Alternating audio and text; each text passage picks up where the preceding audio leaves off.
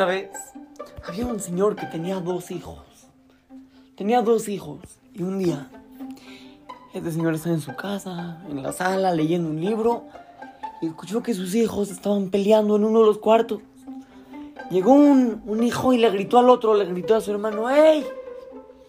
Esos 100 pesos que nos encontramos en el parque son míos porque yo los vi primero. Y el hermano le decía, no, no es cierto, yo los agarré primero y son míos esos 100 pesos. Estaban peleando, ¿a quién le pertenece ese dinero?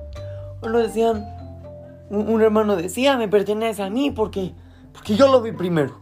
Y el otro le gritaba, no es cierto, ese dinero yo lo agarré primero. Y, y era una pelea muy fuerte, no era así nada más a gritos. Estaban a punto de llegar a los golpes. El papá todo esto lo está escuchando desde afuera del cuarto. De repente, uno de los hermanos llega y le dice al otro, ¿sabes qué? Mejor quédate tú con el billete. Quédatelo. Seguramente papá no le va a gustar que nos estemos peleando. Seguramente no le va a gustar. Y, niños, lo más impresionante era que estos hermanos no sabían que el papá estaba escuchando todo.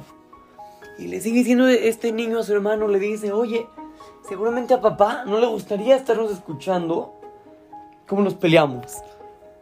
Entonces mejor vamos a llevarnos en paz, tranquilos, quédate tú el dinero y, y así vamos a vivir más en paz, más tranquilos, mejor en armonía.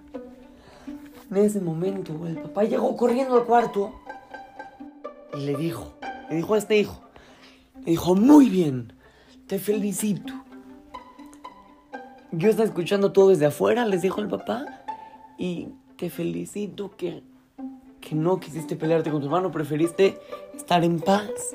Eso, obviamente, al papá le dio muchísimo orgullo. Niños, a nosotros nos pasa exactamente lo mismo en cada momento que tenemos algún pleito con algún otro Yehudi.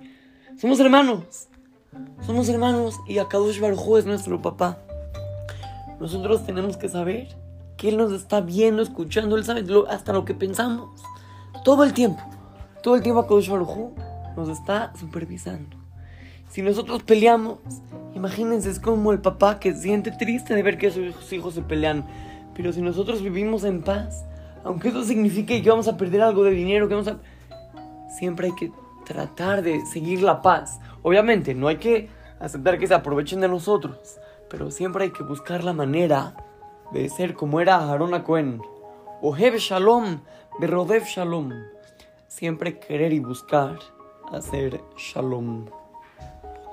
Así es que, lo saludan su querido amigo Shimon Romano para Try Go Kids.